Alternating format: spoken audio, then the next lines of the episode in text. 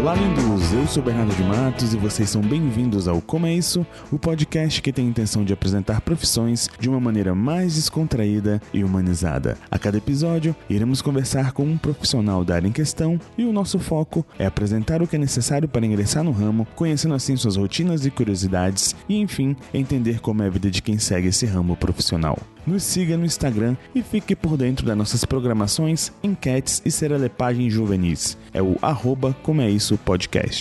Então relaxe, prepare seus fones de ouvido, ajuste o som e venha matar sua curiosidade a respeito de coisas que você sempre teve dúvidas e daquelas que você jamais se questionou. Você pode não ter noção, mas sempre está vendendo algo para alguém. Uma ideia, um ponto de vista, onde quer almoçar ou por que sua mãe deve comprar aquele brinquedo para você. Com a chegada das redes sociais, essa venda ganhou horizontes antes inimagináveis. MySpace, Farmspring, Limão e Orkut. É, você aí achando que eles organizam e vendem coisas agora com o YouTube e Instagram, mas eles te pegaram pelo pé desde o MSN e o Flogão. Profissão, gerente de redes sociais. Como é isso? Hoje, nós seguiremos a Lígia Soares, 27 anos. Ela mora em Londres e é gerente de redes sociais em uma multinacional de serviços de TI. O trabalho da Lígia vai desde gerenciar as redes sociais da empresa no Reino Unido, Irlanda e Europa, até criar conteúdo para o dia a dia, promover a marca, os serviços e valores. Então, se você se interessou, vem com a gente que nós trocamos likes e seguimos de volta. De volta no Como é Isso, Bernardo de Matos aqui. Hoje eu estou com a Lígia, Lígia Soares. Lígia, você tem quantos anos? 27. Nossa, você está com 27 anos. Pois é, o tempo passa, né? Pessoal, para quem está ouvindo, é, a Lígia é uma conhecida minha, uma amiga minha já de infância, acho que infância dela, porque se ela está com 27 eu já sou um old man. E a Lígia, ela trabalha na área de gerente de redes sociais. É tipo Zuckerberg, tá ligado? Ixi, não me compromete, hein, pelo amor de Deus. Todos esses escândalos aí do Facebook. Né? Nossa, um monte de, de coisa acontecendo. Pessoal, só um lembretezinho, tá? Se vocês estiveram ouvindo os cachorros ao fundo, eu peço desculpa, mas a gente tá gravando devido a fuso horário. Então a gente tá gravando no horário onde os cachorros aqui da rua eles estão bem, bem enérgicos. Então já peço desculpas de antemão. É, para mim aqui é apenas um início de noite. Para Lígia, ela já, já podia estar tá dormindo, né, Lígia? Tá quantas horas aí já, Lígia? Ixi, aqui agora são 11h25 da noite. Já Caraca. passou um pouquinho do horário da cama, mas tá tranquilo. Tá, é uma semaninha tranquila essa, são, tá de boa. Olha, eu agradeço aí de coração tirar um tempo e, e, e disponibilizar né, esse tempinho pra gente para contar um pouco da sua profissão. Pois é, uh, primeiramente, obrigada por me ter, é um prazer estar aqui. Eu tô, eu moro em Londres, mas no momento eu tô em Amsterdã, estou viajando a serviço, mas eu moro há quatro anos em Londres, no Reino Unido. Está em Amsterdã, não sei se eu fiquei com mais inveja de estar em Amsterdã. de morar em Londres. pois não fique, venha visitar. Um dia, quem sabe, um dia, um dia. Vou botar esse no meu bloco de, de, de notas aqui, desejos futuros. Show.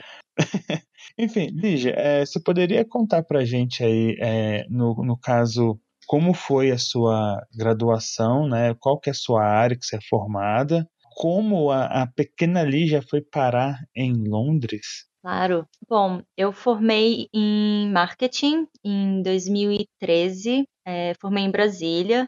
É, eu nasci, fui criada e morei a maioria da minha vida em Brasília até eu mudar para cá.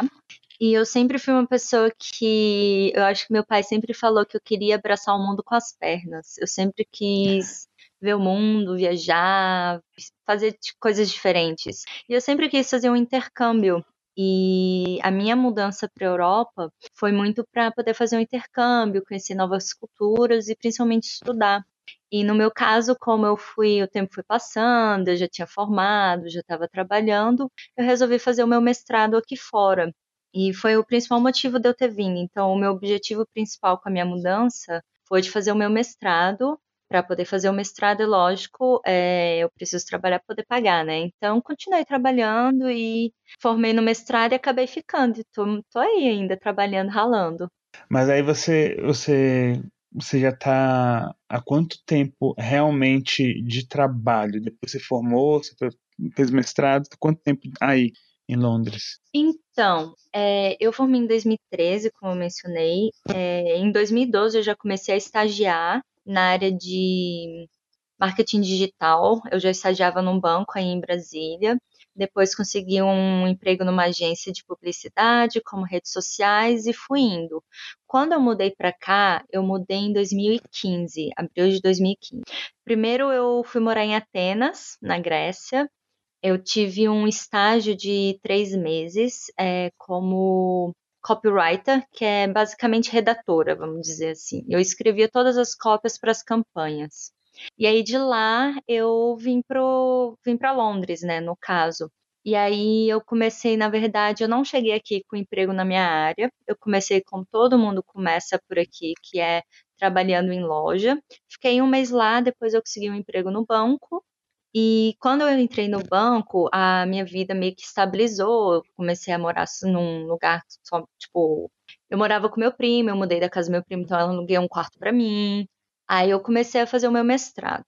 Aí depois, quando eu já estava fazendo o meu mestrado, que eu consegui uma vaga na minha área, que é de redes sociais.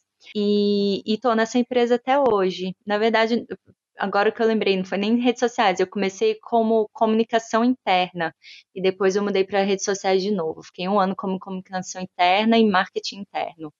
E aí agora eu estou até hoje nessa empresa. Eu entrei em 2017 e vou fazer três anos em janeiro lá.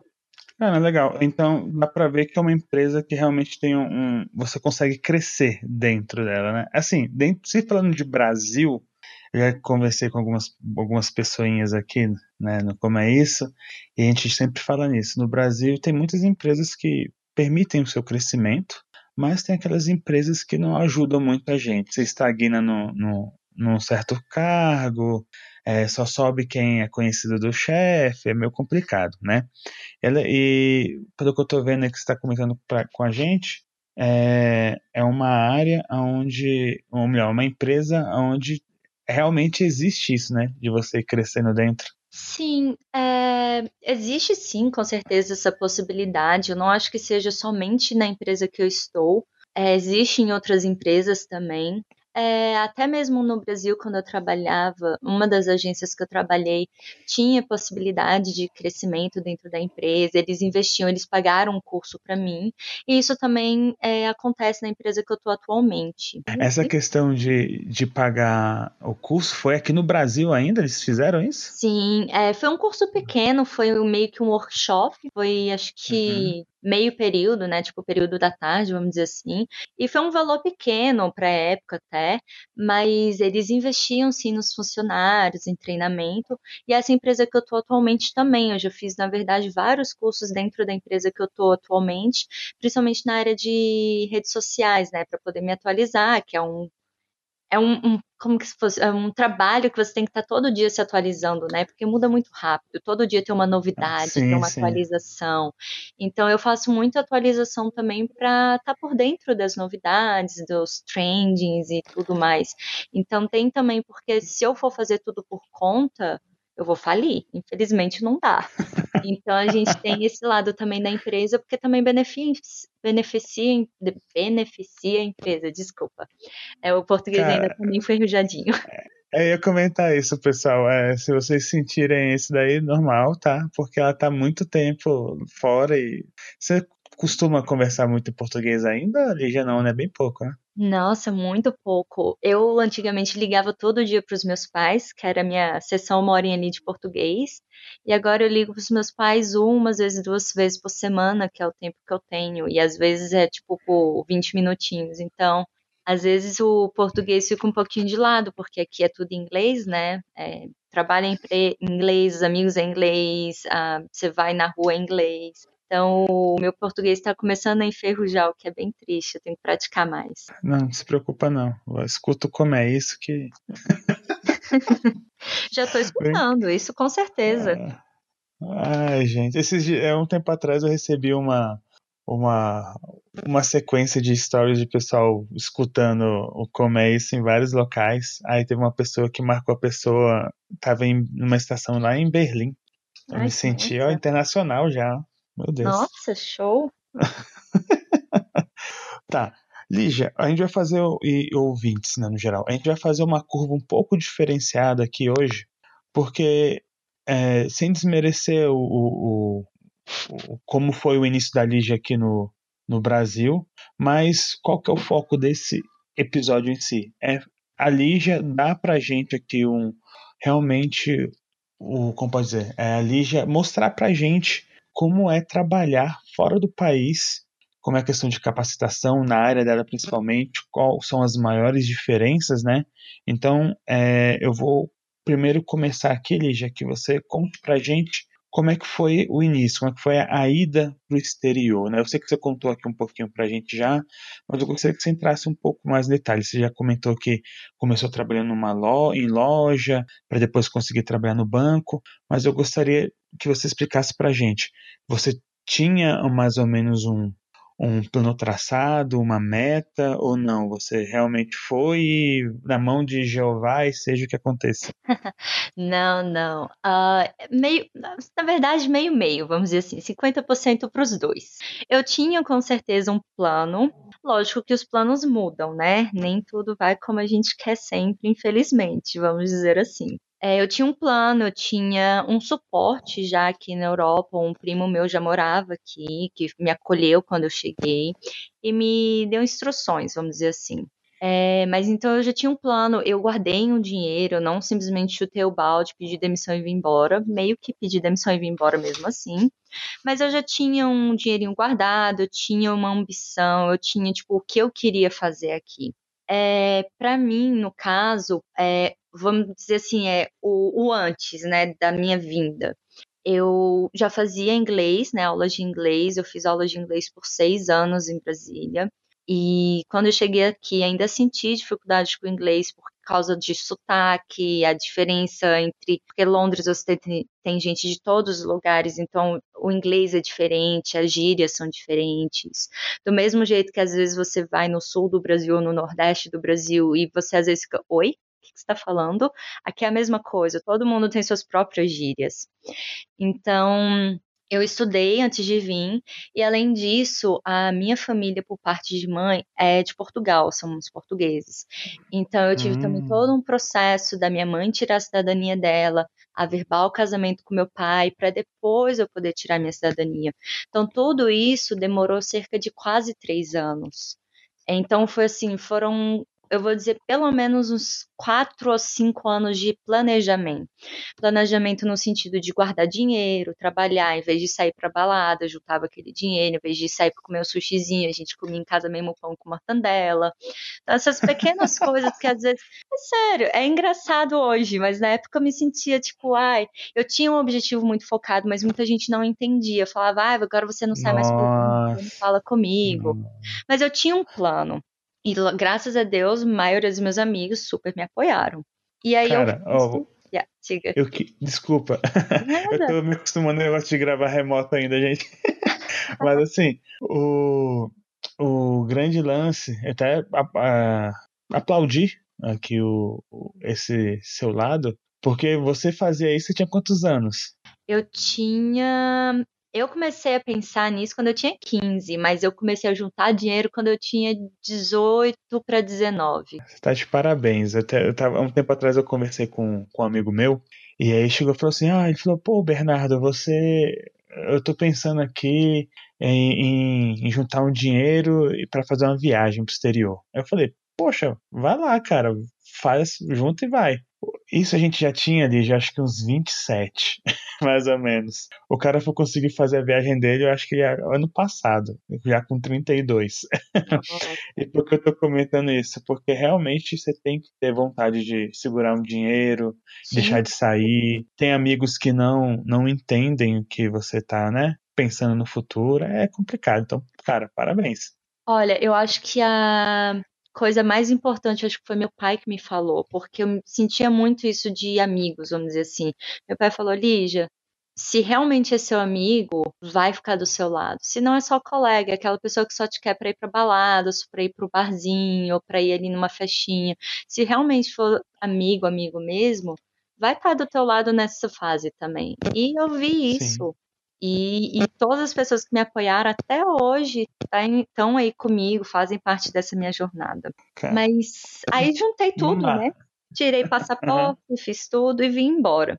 Quando eu cheguei no Reino Unido, eu vou pular ali a parte da Grécia, porque ali, ali foi só um pontapé para eu vir, vamos dizer assim. Foram só três uhum. meses, trabalhei, juntei uma graninha também.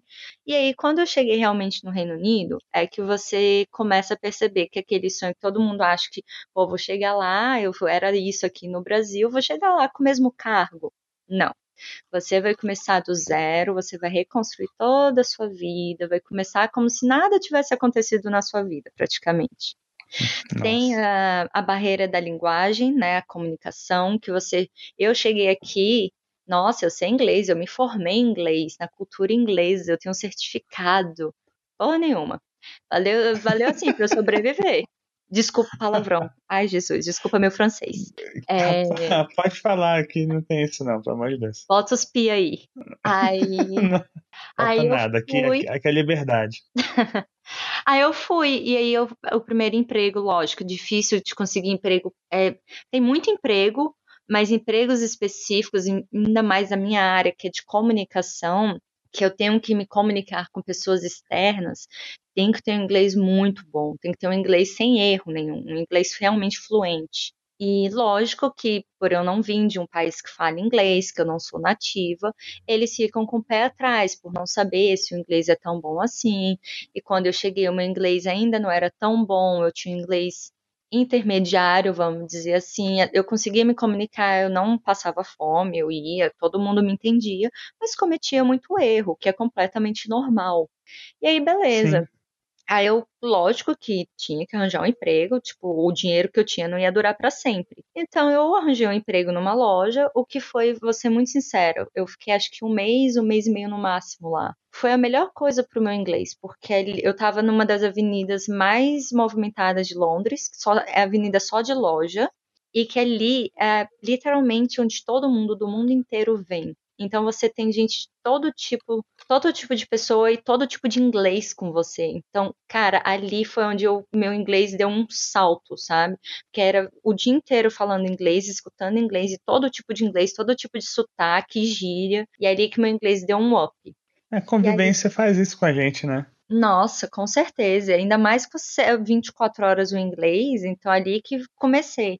E aí eu comecei a achar pessoas, principalmente quando eu mudei para o banco, a minha diretora era fluente em inglês, italiano, espanhol e português. Era uma pessoa assim maravilhosa. E ela me ajudava muito. Ela, eu pedi para ela, eu falei, você pode, por favor, me corrigir quando eu falar algo errado, digitar algo errado? E ela fazia isso. E isso também me ajudou muito, porque às vezes a gente comete um erro sem saber que está cometendo, porque senão a gente não estaria falando errado. E aí foi. E aí lá eu comecei o objetivo principal, que era o meu mestrado, eu comecei a aplicar para as faculdades, eu fui vendo os cursos que eu queria, com as matérias que eu queria, o que eu podia pagar na época, e escolhi uma que na época estava no top 10 do Reino Unido de faculdade, que é a Universidade de Birmingham, fica umas duas horas mais ou menos de Londres. Só que eu fiz a distância, pelo simples fato que eu trabalhava o dia inteiro, eu trabalhava oito horas por dia e tinha que estudar à noite. E todas as faculdades aqui, à noite, elas começam às cinco da tarde, só que eu terminava o serviço às sete da noite. Então eu Nossa. fiz a distância porque eu fazia o meu horário e a aula era no sábado. E aí eu comecei é. o meu mestrado. Foi o meu mestrado, foram dois anos e meio. Eu fiz o meu mestrado em negócios internacionais. Eu formei em dezembro agora, dezembro de 2018. E... Uhum, parabéns. Obrigada. E foi. e, e aí foi indo quando eu fiquei um ano e dois meses, eu acho, no banco. E nisso, é, a minha diretora sabia que eu queria voltar para minha área. No banco eu trabalhava mais com a parte de contrato, pagamentos, essas coisas assim. Aprendi muito lá, principalmente de, regula de leis e regras do Reino Unido, o que me ajudou muito nessa empresa que eu estou hoje. E aí eu tive uma oportunidade de voltar para minha área de comunicação. Foi numa empresa de TI que eu estou atualmente, uma empresa multinacional e a gente tem escritório em vários lugares. E aí eu entrei, como eu mencionei, fazendo comunicação interna e fiz um pouco de comunicação interna, marketing interno com os nossos parceiros, vamos dizer assim, são empresas que fazem parcerias com a gente para entregar as soluções de TI. E aí eu fazia toda a parte de magazine, post, eventos internos. E depois de um ano nesse time, eu consegui mudar para as redes sociais, que é onde eu estou atualmente, que é a minha paixão e é o que eu amo fazer. E é o que eu tô aí até agora. O que, que você fazia antes dessa sua função? Porque você falou comunicação interna, o que era comunicação interna? Comunicação interna era, no caso, era você conversar com os clientes, correto ou não? Não. No caso, a comunicação interna, a gente cria magazines, é, panfletos, a gente promove o conteúdo ah, internamente entendi. na empresa. Entendi, a gente entendi. pega tudo que a gente está fazendo com os parceiros, manda isso para os funcionários ficarem sabendo, principalmente para eles saberem quais são as oportunidades que eles têm com esses parceiros também. Cara, isso é uma coisa tão legal, mas parece ser tão alienígena assim para mim, que eu nunca trabalhei numa empresa assim. Não, beleza. E aí você migrou agora, né? Depois, agora não, mas depois você migrou e tá trabalhando na área que você gosta. E o que que você faz agora, Lígia? Explicar aí para os ouvintes. É, hoje em dia, a minha função abrange várias coisas. Em geral, eu vou começar no top level, vamos dizer assim, a parte mais abrangente eu faço mais ou menos a gerência de projetos para todas as redes sociais que a minha empresa tem no Reino Unido e na Europa. Então a gente tem o Twitter e o LinkedIn hoje em dia para essas duas, esses dois mercados que a gente trabalha. É, a gente, a empresa como um, um todo separa, sempre separou o Reino Unido da Europa. Não é só por conta do Brexit. Sempre foi assim. E aí, é, eu gerencio essas redes sociais junto com o meu time, que é o meu diretor, e hoje a gente tem uma estagiária. A gente cria todo o conteúdo diariamente para promover os serviços, os produtos, o que a gente está fazendo, o que os nossos funcionários estão fazendo, voluntariado e várias outras coisas que a gente tem no dia a dia. Além disso, a gente faz é, campanhas pagas que não ficam vistas na timeline, né, na, no feed. São campanhas com objetivos muito específicos e normalmente é para gerar negócios para a empresa. E aí a gente uhum. também tem a parte de campanhas maiores, que a gente tem vários eventos ao, ao, decorrer do ano que são eventos gigantescos. A gente patrocina maratonas, por exemplo, a maratona de Londres, a maratona de, da Suécia e a maratona de Amsterdã, que é o por isso que eu estou aqui em Amsterdã hoje. E a gente também tem os eventos de negócios que a gente faz, que a gente tem, cria um evento e a gente convida clientes para vir para falar sobre negócios, falar sobre tópicos atuais, falar sobre tecnologia falar sobre vários assuntos de interesse para os nossos clientes ou para os nossos, a gente chama prospectos, que seria como se fossem pessoas que a gente quer que virem nossos clientes. Sim, caramba. E aí esses eventos são gigantescos, às vezes dura tipo dois, três dias, às vezes é um dia. E aí tudo isso que a gente faz, a gente cobre para as redes sociais. A gente bate foto, cria vídeo, cria vários tipos de conteúdo, cria tudo quanto é tipo de conteúdo para as redes sociais, vamos dizer assim. É, tem vários tipos de conteúdos que a gente cria, e eu não vou entrar em detalhes porque senão vou confundir todo mundo. Não, Mas é mais ou menos é. isso que eu faço. Cara, que legal. Eu fico feliz de ouvir você tá falando assim, porque dá para ver que você fala feliz né, o que você faz. Uhum. Mas assim, a pergunta é: e a jornada de trabalho? Como é que encaixa? Porque parece ser meio corrida pelo pouco que a gente estava conversando em off. Então, eu brinco muito que a minha experiência atualmente é como se fosse uma montanha russa. Você vai ter aqueles períodos de pico, que você vai estar tá muito, muito, muito ocupado, e os e os, as, os baixos, né? Que você vai estar tá meio que em limbo, tipo, esperando o que, que vai acontecer depois. Então, meio que isso dá uma balanceada quando eu tenho uma campanha grande, eu realmente tenho uma jornada de horário um pouco mais puxada. Eu começo normalmente 9 horas da manhã, às vezes até um pouquinho mais cedo, trabalhando do celular, não do escritório. E aí eu termino no escritório umas 5, 5 e meia, vou para casa e às vezes continuo mandando e-mail, fazendo algumas coisinhas que ficaram pendentes. No dia da campanha, na semana da campanha, aí realmente vai um pouquinho mais, porque eu passo o dia inteiro filmando cliente ou em reuniões, e aí muita coisa que eu teria que fazer durante o dia, eu não tenho tempo e tenho que fazer à noite. Então, às vezes estende um pouquinho até umas 9, 10 horas da noite. Mas aí também eu tenho, se eu trabalho no final de semana, eu tenho aquele dia de folga para tirar tranquilamente. E, e aí, quando vem esses períodos mais de mais calmos, vamos dizer assim, eu posso sair também mais cedo. Eu posso chegar no escritório, normalmente eu chego às nove e meia, eu posso chegar às dez, chegar às dez e meia, às vezes verão, que junho e julho são períodos calmos, se eu não tenho o que fazer, se é um período calmo, a gente não tem nenhum evento, eu posso sair quatro horas da tarde, mas é tudo negociado com o meu gerente. Então ele é muito tranquilo, porque ele sabe que nos períodos de alta a gente vai estender um pouquinho mais, mas aí nos períodos mais calmos a gente também sai mais cedo. Então a gente tem esse balanço. E também muito é, a gente tenta entender as necessidades um do outro. É um time pequeno. É, a estagiária, lógico, a gente não pode ela tem que trabalhar no horário normal, principalmente porque ela ainda é uma estudante, mas eu e o meu diretor, a gente a gente se ajuda muito. Então, se é um evento à noite que ele não pode ir porque ele tem que estar com os filhos dele, eu vou tranquilo, eu não tenho família, não sou casada, não tenho filho, então a minha responsabilidade com isso é mais tranquila, então eu vou. Mas aí tem dia que eu já tenho as minhas coisas pessoais, eu falo, ah, dessa vez eu não posso, você pode ir no meu lugar? Então a gente é muito de conversar. Então a jornada fica muito assim, essa montanha russa. Tem dias que eu estou muito ocupada, tem dias que eu estou sem fazer nada, praticamente andando no escritório conversando com a galera. E é legal ouvir isso. Existe uma uma ajuda, né? Uma mão lava a outra também. Porque muitas vezes as pessoas falam, quando fala de gente fora do país, dá a entender, do, do nosso país, obviamente, dá para entender que a galera é um pouquinho seca, não tem uma compreensão, sei lá, enfim. Ah, eu acho que depende muito do, da chefia que você pega, sabe? É, eu tenho colegas de outros times que sofrem um pouco com isso, de ser muito restrito, ser muito não o chefe não compreende, não você tem que ir no médico fala que tem que ser fora do horário de serviço. Então acho muito que depende da chefia, sabe? De como a pessoa também foi criada.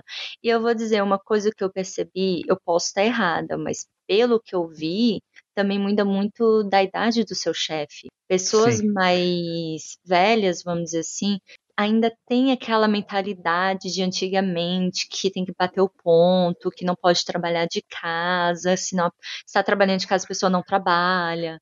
E a, o pessoal mais jovem já, é, já quer uma flexibilidade. Eu, por exemplo, sou muito mais, como que fala? Eu trabalho muito mais, sou mais produtiva trabalhando de uhum. casa do que do escritório. Porque no escritório, a cada 10 minutos alguém tá, tá vindo na minha mesa mesmo de fone de ouvido, a pessoa ainda cutuca no meu ombro e pergunta se eu estou em ligação.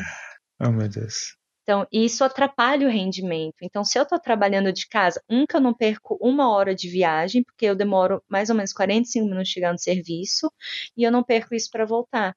Então, normalmente, porque o meu organismo está tão acostumado a acordar, que eu acordo e vou trabalhar. Eu não consigo ficar enrolando na cama. Então, eu ainda trabalho duas horas extra por dia quando eu trabalho de casa, praticamente. Ah, mas assim, isso, isso que você está falando, fazer um, um pequeno parênteses aqui. Mais uma vez, tá? Pessoas mais velhas, eu amo vocês, tá? Nada. Mas, enquanto a galera ainda for muito quadrada nesse ponto, é terrível. Não vai ter muita evolução, porque, cara, isso que você falou, é, eu concordo muito. Quando eu tô em casa e trabalho remoto de casa, nossa, é a paz. Sim. Não tem ninguém pra Assim, não tô falando que. Né, eu não sou aquela pessoa também que, que lida muito bem com pessoas, a verdade é essa. Mas. eu entendo o que você está falando, tendo bem esse lado. É, Lígia, e... fala aí, fala aí, fala aí. Não, eu só acho que não é nem questão de lidar bem ou não com as pessoas. Todo mundo tem um dia que não quer falar com alguém. Tem dia que a gente acorda realmente virado, ah. sabe? Tá cansado, tá estressado. Eu tenho dia que eu tô, escond... tô escondida no escritório, que às vezes o pessoal pergunta, ah, cadê você? Eu falo, tô escondida. Não me ache, nem venha me procurar porque você só quer resolver suas coisas e ir embora, pronto, acabou, sabe? E tem dia que você quer conversar, quer bater papo, uhum. quer ficar lá de boa, às vezes você não quer nem trabalhar e fica, cada hora você vai na mesa de alguém para conversar. Então, é super normal isso. É, mas o meu problema é esse. O meu problema é que eu sinto isso quase todo dia. Mas enfim. E Lígia, como é que é a jornada de trabalho aí? É, é, é igual ao Brasil? É tipo segunda, sábado, segunda, sexta? Como é que é? Não existe final de semana? Como é que, como é, que é? é eu posso falar o, a minha. Eu não sei se para todo mundo é igual.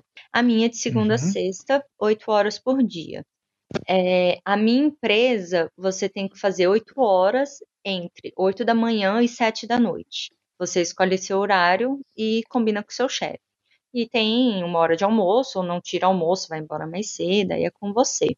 Eu faço de 9 e meia às 5 e meia sem horário de almoço. Eu almoço na minha mesa.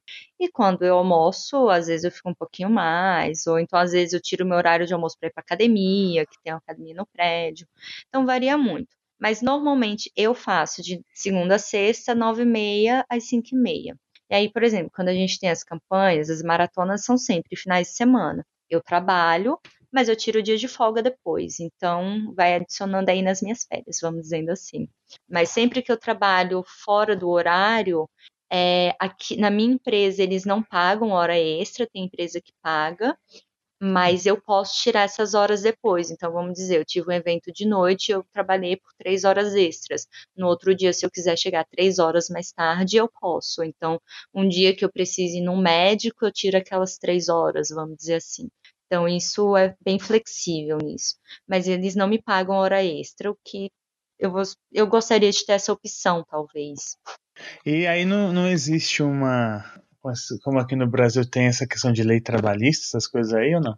Tem, mas é um pouquinho diferente. Aqui eles têm o famoso contrato de zero horas que basicamente fala que você tem um contrato com a empresa, mas ela não é obrigada a te dar nenhuma carga horária se ela não quiser. E você pode pegar quantas cargas horárias você quiser por semana.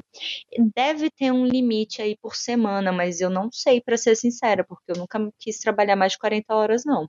Mas. tá de parabéns. Mas... é porque assim, né? 40 horas já é bastante. Mas, Nossa, mas eu conheço pessoas que trabalham na, mais na área de com, com público, vamos dizer assim, pizzaria, restaurante, loja, que trabalha muito mais do que 40 horas. Eu conheço gente que trabalha de segunda a segunda, 12 horas por dia. Então, aqui essa a lei trabalhista existe, mas ela é um pouco mais flexível, vamos dizer assim. Especialmente se você tem esse contrato de zero horas, porque você tem que pedir hora para conseguir fazer teu salário, porque você só ganha pelo que você trabalha, você não ganha um ah, fixo no mês. Você ganha pela sua produção, né? E assim, eu tô até comentando isso porque acontece? Tem muita gente, e eu fiquei sabendo de uma história recente de uma conhecida que ela teve a oportunidade de ir para Ai meu Deus, qual era o nome do lugar? Acho que era Nova Zelândia, se não me engano. E chegou lá, ela teve que começar a trabalhar de verdade, entendeu? E lá não tem essa questão de. não tem essa, essa lei trabalhista, é parecido com o que você está falando. Conclusão, deu nem um mês, a menina estava de volta no, no país. É, é bem complicado. É, essa parte de adaptação, eu vou ser muito sincera. Muita gente volta, eu não vou dizer nem porque não se adaptaria, mas porque veio com uma mentalidade de diferente, vamos dizer assim. Veio Sim. com uma não veio aberta às diferenças, aberta a conhecer, aberto a, a realmente se adaptar. Cara, a adaptação demora muito. Eu vou ser muito sincera. Eu demorei para me sentir assim, olha, acho que eu me adaptei. Acho, né? Nem que eu me adaptei, acho. Uns dois anos. Os dois primeiros anos, cara, principalmente porque eu ainda estava estudando, eu não tinha horário. Tinha dia que eu dormia duas horas por dia, pra você ter noção. Então, assim, é aquela famosa força de vontade, é ter um objetivo. E muita gente também desiste porque, assim, ah, mas para que que eu vou me sacrificar, passar por um perrengue e trabalhar num trabalho braçal, vamos dizer assim, igual tipo, trabalhar em loja, que querendo ou não estaria o dia inteiro de pé, e limpa chão e dobra roupa, se eu posso estar no Brasil, no meu confortozinho, na minha zona de conforto, com todas as minhas mordomias. Então também tem muito disso, as pessoas vêm com uma ideia muito diferente do que é a realidade, não e às vezes não tem a paciência de esperar aquela visão que ela tinha virar realidade, porque demora. Eu fui me sentir financeiramente estável esse ano. Você tem noção? Quatro anos depois. Foi quando eu falei: olha, agora tá sobrando um dinheirinho, vamos dizer assim. Tipo, não tô naquele, tipo, paguei todas as contas, tô no suspiro, sabe? Demora, Entendi. demora muito. Você chega aqui, você tem que comprar coisas, você tem que alugar apartamento, você tem que dividir casa com pessoas que você nunca viu na vida. É, é uma adaptação que demora, uma adaptação lenta. E nem todo mundo tem essa paciência, não tem a, o foco necessário. E, cara, eu, eu penso pra mim, você me conhece, sabe como é que eu sou. Eu sou extremista, seja pro bem ou muito mais pro mal, mas enfim, como é que eu penso?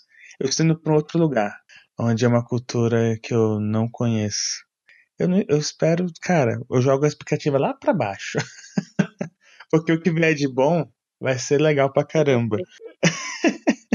Por que eu tô falando isso? Porque, cara, você tá indo pra um, pra um outro local, é exatamente o que você tá falando.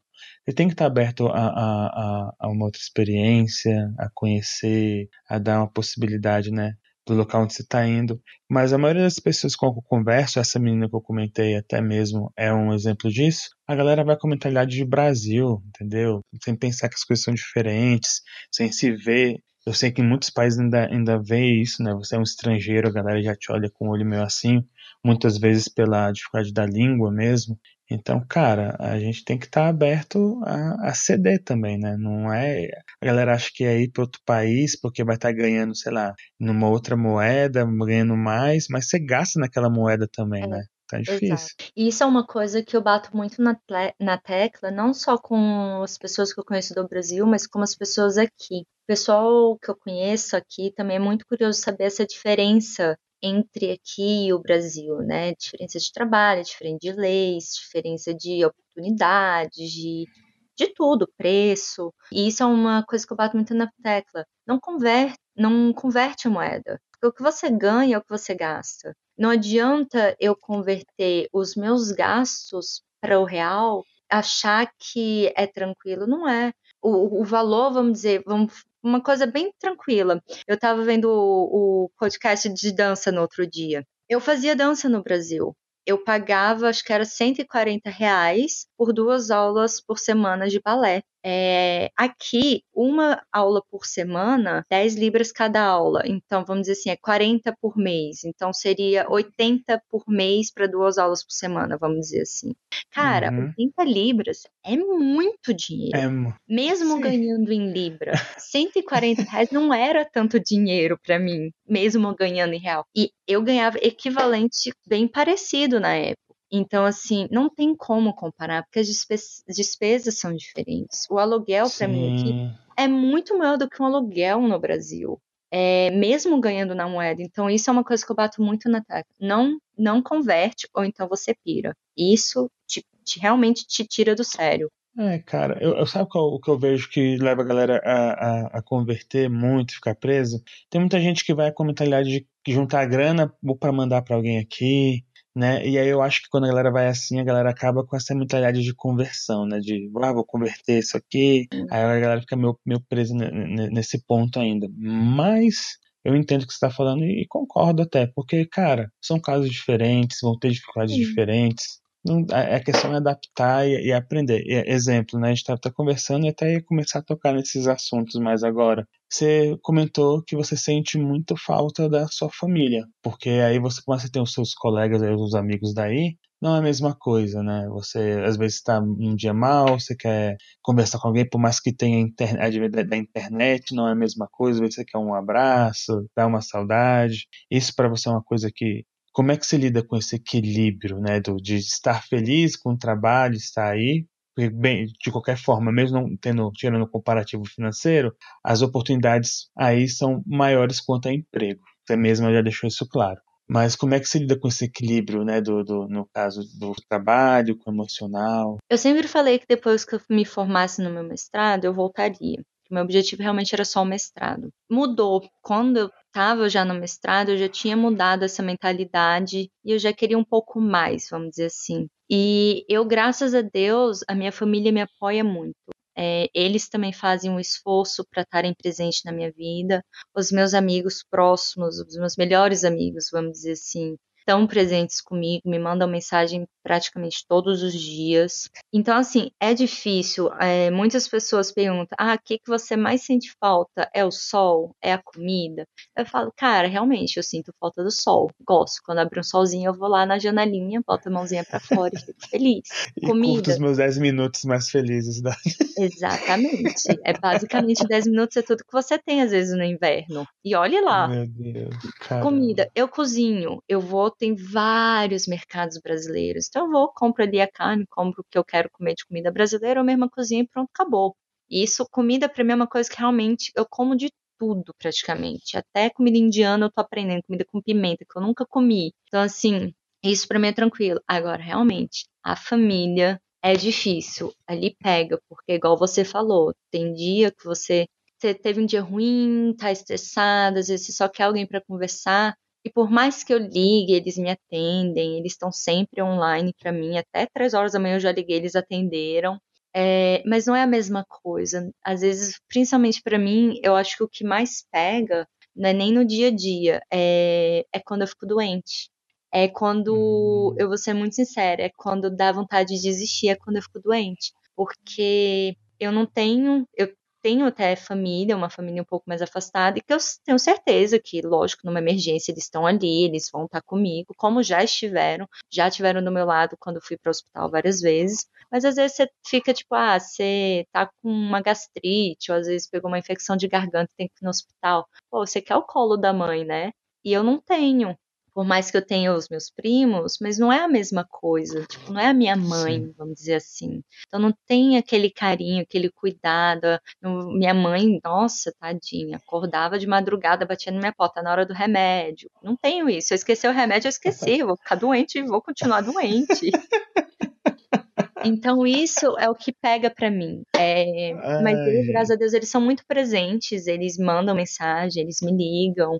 Então isso ajuda muito e eles me apoiam muito. Eles vieram agora no final do ano, ficaram comigo quase três meses. Então isso também ajuda, mas é puxado, viu? É difícil. É a parte que pega é a saudade da família. Imagino, imagino de verdade. Mas enfim, estamos aí, eu, eu, estamos aí abertos para para o que precisar, viu? Eu sei que sou...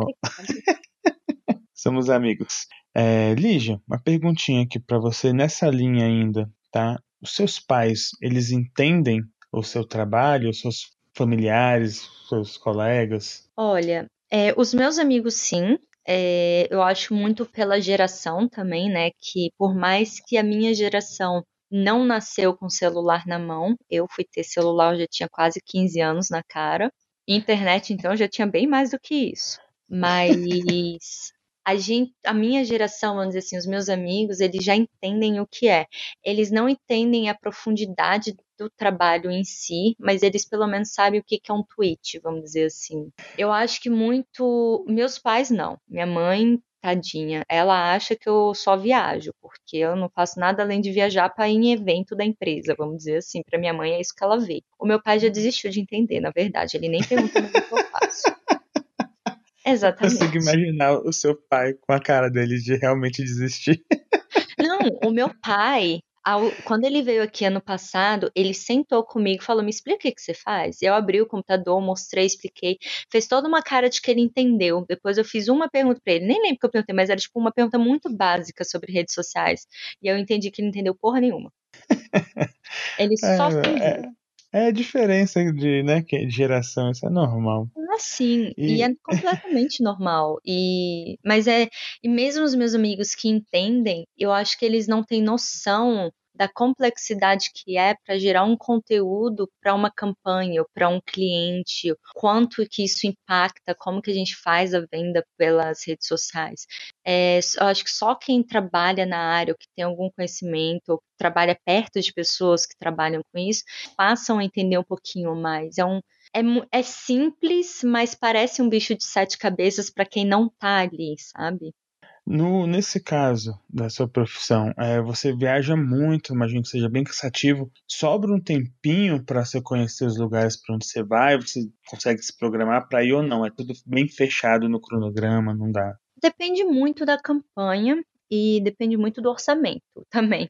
Tem campanha que é durante a semana, então nesse tipo de campanha não dá. Se a campanha é no final de semana, eu consigo estender um pouquinho, às vezes, e ficar por conta. É, as primeiras viagens, porque como as, as campanhas são iguais todos os anos, eu acabo indo muito para o mesmo local. Eu acho que esse ano já essa é a terceira ou quarta vez que eu estou em Amsterdã. Você acaba repetindo muito o local. Então, a primeira vez, eu sempre faço um esforcinho se eu posso conhecer o local. Se eu posso ficar um dia a mais, tirar um dia de férias, e aí eu fico pelo menos um, dois dias para conhecer um pouquinho. Às vezes não dá, por realmente por tempo, mas eu sempre tento. Por exemplo, é, a primeira vez que eu fui para a Suécia, eu fiquei um dia a mais e fiz um esforcinho para a noite fazer o máximo possível durante o dia e à noite ter a noite livre para ir andar, jantar, conhecer o local. E eu tento, mas às vezes realmente não dá e também se eu fico dia a mais, eu fico por conta. Então, essa diária Entendi. extra, eu que pago. A, a... Não entra no orçamento da empresa, né? Não entra. Se eu quiser ficar em a qualquer dia extra, é por conta. Eu acho super válido. A empresa não tem por claro. que pagando nada para mim, pessoal. Mas eu tento. Mas às vezes realmente não dá. E a gente viaja muito para os mesmos locais. E uma coisa que eu até queria comentar tudo na vida tem um lado bom e um lado ruim. E todo mundo acha que é. Eu tinha muito isso, meus pais viajavam muito a serviço. Eu pensava, nossa, eu quero ser igual a eles quando eu crescer, eu quero viajar a serviço. Realmente, a gente fica em hotéis muito bons, porque a gente precisa, né, para poder realmente descansar. Eu, por exemplo, trabalho muito da minha cama no hotel trabalho sentada a noite inteira, às vezes. Então, eu preciso de um local confortável, com uma internet boa, com um bom café da manhã, para realmente, porque o café da manhã, para mim, quando eu viajo, é o principal, porque às vezes eu não tenho tempo para almoçar. Eu tenho que ter um café da manhã reforçado. E só que também aí vem o um lado ruim. Você, às vezes você vai de manhã bem cedinho, pega o voo 7 horas da manhã, então você tem que estar no aeroporto às 6, então você tem que sair de casa às 5, então você tem que acordar às 4, praticamente. E aí você às vezes você volta até no mesmo dia. Eu já tive viagem minha que eu fui para eu fui para a cidade de manhã, era bem pertinho do Reino Unido, era no Reino Unido, na verdade, na Escócia. Eu fui para Edimburgo acho que era 8 horas da manhã, eu voltei 7 horas da noite. Então, tipo, foi um bate-volta, sabe? Então, querendo ou não, cansa. É igual a galera que pega o, aquela rodovia do Rio para São Paulo, vai e volta todo dia. É um pouco cansativo, né? É, diria bastante até. Mas eu não posso reclamar, não, viu? Porque eu adoro quando eu viajo a serviço. Mas por quê? Por questão de, de aprender mais coisas ou por questão uhum. realmente só de viajar em si? Não, é, cara, o aprendizado é muito grande é, eu mesmo eu acho que, mesmo se fosse só no Brasil, vamos dizer assim, só de você ir para outra região, você já aprende muito, você troca Sim, conhecimento. E aqui, como eu viajo para outro país, nossa, eu tenho contato com tanta gente, é, de tanto, vários níveis dentro da empresa e de outras empresas, né? E cada pessoa te ensina um pouquinho. Então, a bagagem que você fica, os conhecimentos que você agrega na sua vida, nossa, é impagável. E eu não falo isso, ah, porque eu fico tão bom, ou porque eu viajo muito, ou porque eu boto o pinzinho no meu mapa. Não. Realmente, o conhecimento, o aprendizado que você tem da cultura, porque quando você vai, eu sou uma pessoa que, como você pode ver, eu falo muito, então eu faço muita pergunta também. Eu quero conhecer Sim. a cultura, eu pergunto, mas qual que é a diferença entre entre isso e isso? Por que, que vocês fazem assim não assado? Então, eu conheço muito. E eu, graças a Deus, ultimamente, nesses últimos anos, eu tenho conhecido muitas pessoas que querem passar informação. Pessoas de cargos altos, eu conheci já CEOs, que são meio que donos de empresa, presidentes de empresas, super humildes, que sentou cinco minutos comigo e trocou uma ideia. Cara, esse, esse tipo de conhecimento é impagável. Isso é mesmo. É uma oportunidade muito boa. Nossa, eu nunca imaginei que eu ia ter esse tipo de oportunidade, sério. E aí eu te pergunto, Lígia, é, dá para ver que você gosta muito do seu trabalho e tudo mais. Tem alguma coisa que na, na, na, sua profissão que te impactou, que você aprendeu nela, que você leva para sua vida, o pessoal mesmo? Tem vários, mas eu acho que duas coisas principais. Uma específica na minha área, que as redes sociais estão sempre mudando, né? Todo dia você tem que se atualizar. Todo dia tem uma, uma atualização no aplicativo. Então você tem que estar por dentro de tudo. Então você nunca para de estudar. Eu brinco muito que a minha a minha função, eu tenho que estudar tanto quanto um médico que o médico tem que estudar muito todo dia, eles não podem nunca parar de estudar para poder salvar a vida das pessoas. e eu exatamente. não posso parar nunca de estudar para continuar é, na frente das, dos meus competidores, sabe? É, eu tenho que estar sempre um passo à frente, porque se eu parar de estudar, cara, em um mês eu, eu já estou fora do meu mercado, porque Exatamente. tudo já mudou. Então, em termos profissionais, e eu sou uma pessoa muito curiosa, então eu gosto de estudar, eu gosto de ler, eu gosto de aprender. Então, eu sei que na minha área, é, eu tenho que me atualizar sempre. Então, isso vem muito de eu procurar é, por fora e muito também da minha empresa que dá essa oportunidade de eu poder aprender, para eles poderem me ajudar, e com curso, e eles bancam, e eles vão e me incentivam. Pessoalmente, eu acho que a minha área, por eu ter que trabalhar com tantas coisas, gerenciar, eu uma coisa que eu não mencionei, que eu vou só passar bem rápido, é eu tenho uma agência que, traba que trabalha com a gente, né? Eles ajudam a gente com a parte de criação das cópias, de redação, fazer, postar, e eu gerencio eles. É, eu tenho que fazer eles fazerem tudo certinho, pedir o conteúdo, aprovar conteúdo, tem o fotógrafo que a gente tem, tem eu, a gente tem acho que entre cinco a sete empresas que trabalham com a gente, prestando serviços para a gente só nas redes sociais. Então, eu acho que toda essa bagagem de falar com tantas pessoas diferentes, todos os tipos de coisas diferentes que eles fazem, um é foto, um é só vídeo, um é edição, um é só cópia, é aprovação, tudo isso me também me ajudou muito a evoluir a como eu falo com as pessoas, como eu tento entender, a me botar no lugar delas, sabe? Ser um pouquinho mais parar e pensar, pera, mas deixa eu pensar por que, que essa pessoa está agindo assim, ao invés de ir lá e brigar. Deixa eu entender o lado da pessoa para tentar ver como que eu posso fazer para ajudar ela a me ajudar. E isso me fez virar uma pessoa um pouco mais calma, vamos dizer assim, entre aspas, e mas principalmente paciente. É, você, você, sabe, se me conhece há muito tempo, eu sempre fui uma pessoa muito agitada, muito impaciente, Sim. tudo para ontem. E eu tive que aprender a lidar com essa minha impaciência, ou essa minha ansiedade de querer fazer tudo muito rápido e entender os outros, me botar no lugar, entender da cultura deles para saber até onde é o meu limite. Então, pessoalmente, eu acho que ficou muito isso de entender, perguntar e entender os outros. Eu acho para mim hoje é fundamental. E eu aprendi que cara, é, hoje eu tô contando um pouquinho da minha história, mas eu sei que cada pessoa que tá ouvindo isso aqui tem a história deles para contar. E nenhuma história é melhor do que a outra. São histórias individuais e toda história é importante. E isso aprendi muito aqui a ouvir também. E a pegar um pouquinho dessas experiências que eu escuto e ver o que, que eu posso agregar para mim. E eu acho que pessoalmente isso é o que fica muito.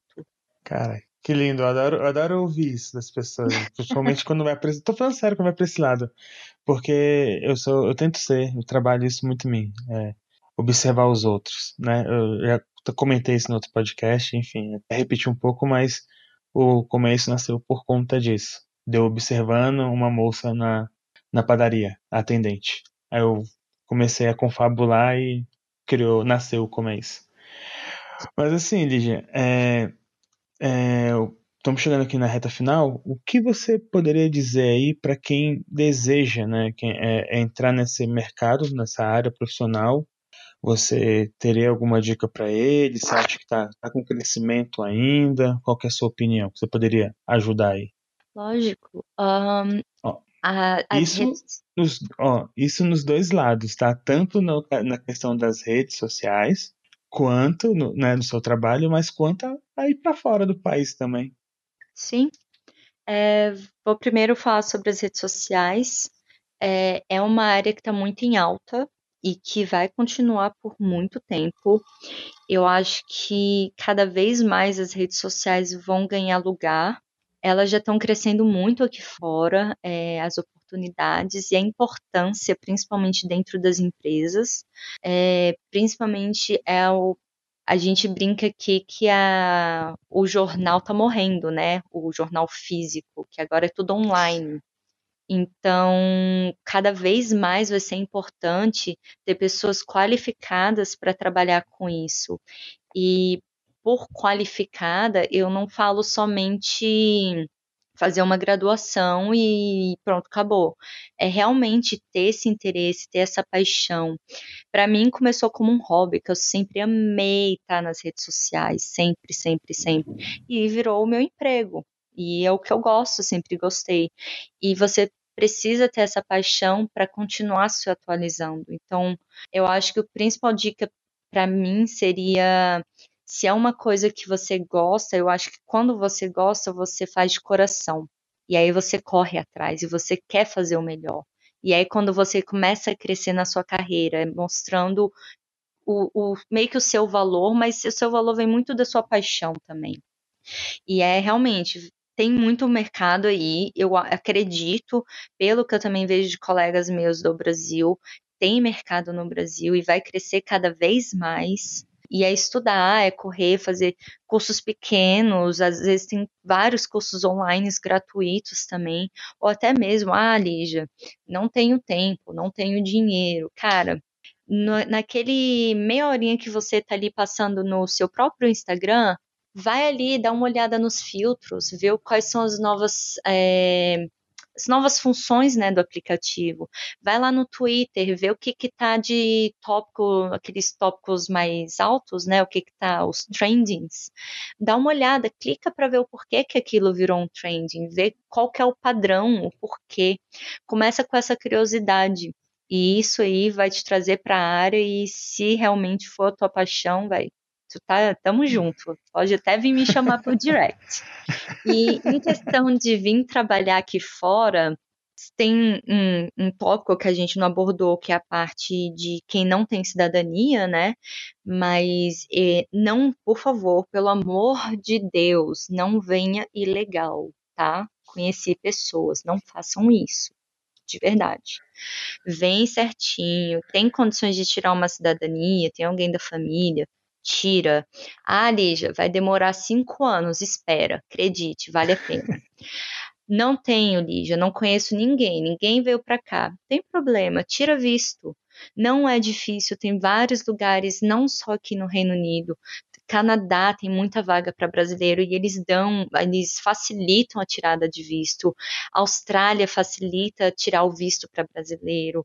Aqui mesmo na Europa tem lugares que ajudam também. É, não é barato, vou ser sincera, um visto pode custar aí entre 3 mil reais a bem mais do que isso, mas vale a pena, porque é, você está investindo no seu futuro. Tem muita oportunidade, mesmo que você fale, não, eu quero ir, passar um ano, pegar experiência e voltar. Cara, vale a pena. É, eu acho que até para o inglês eu não eu não, não recomendo vir por um mês, porque o seu um mês vai como se você estivesse de férias. Os teus primeiros três meses vai ser como se você estivesse de férias. Você vai querer sair toda hora, você vai querer conhecer a cidade, vai querer passear, vai querer comprar coisa, vai querer, sei lá, conhecer o bar e você vai estar de férias os primeiros três meses. Então, eu recomendo pelo menos seis meses a um ano pelo menos. E, cara, oportunidade tem é ter força de vontade e não desistir. É ter um foco muito forte, um, uma coisa muito específica, assim, que você quer muito. É tipo, cara, eu quero um ano e eu quero voltar com isso aqui feito. E aí correr atrás daquilo. Os planos vão mudar, os caminhos podem ser diferentes, mas o objetivo tá ali, tá traçado. É lá que você vai chegar. Qual é o caminho que você vai traçar? Aí tem, tipo, milhões de, de caminhos que você pode fazer. Mas é realmente, para mim, é ter um foco específico e não desistir. Ah, tá difícil. Liga pra mãe, liga pro pai, liga pro melhor amigo, liga pro, sei lá, pro cachorro, chora, depois vai, segue em frente. É isso aí. Ou seja, jovem, ao invés de você ficar saindo à noite na, na boate tomando corote, junta essa grana e você consegue tirar o visto e ir para o país que você está afim. Ok? Pequeno. Pois é, então, queridos, é, é isso aí. A gente vai ficando por aqui. Lígia, você gostaria de mandar um recado para alguém, fazer, sei lá, um jabá, uma, enfim, dar um recadinho do coração? Ah, eu queria só agradecer essa oportunidade. Estou muito feliz de ter participado e espero que minha história tenha tocado pelo menos uma pessoinha só. Eu já estou feliz de ter possivelmente inspirado aí para entrar na área ou às vezes fazer um intercâmbio. E espero realmente que vocês corram atrás aí e qualquer dúvida a gente está aí para responder. A gente faz uma parte 2 se tiver aí pedidos. Exatamente. Não, você se preocupa não, porque eu não sei se quando for lá já vai estar, tá, mas enfim, a gente está com um projetinho novo aí, você vai participar desse projeto sim, se preocupa não. Eita, fechou. e também e também vai ter a parte 2. Tudo dessa a gente tem uma parte 2. E deixa, utilizando aqui o final, gente, nos siga no Instagram, e porque muitas respostas, às vezes, eu estou mandando por lá e eu estou vendo até de, de, às vezes, fazer live com os participantes e, e responder algumas coisas lá pelo Instagram.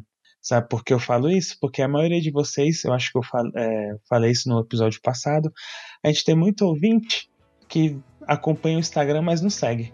Seu sem vergonha. Segue a gente aqui. Segue então lá, é dá um joinha, isso.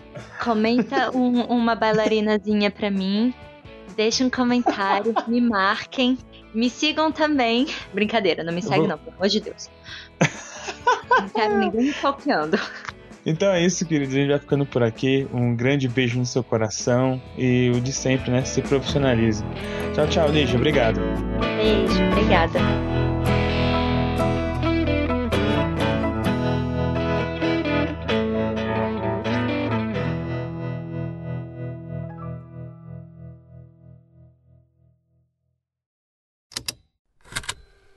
Estalo Podcasts.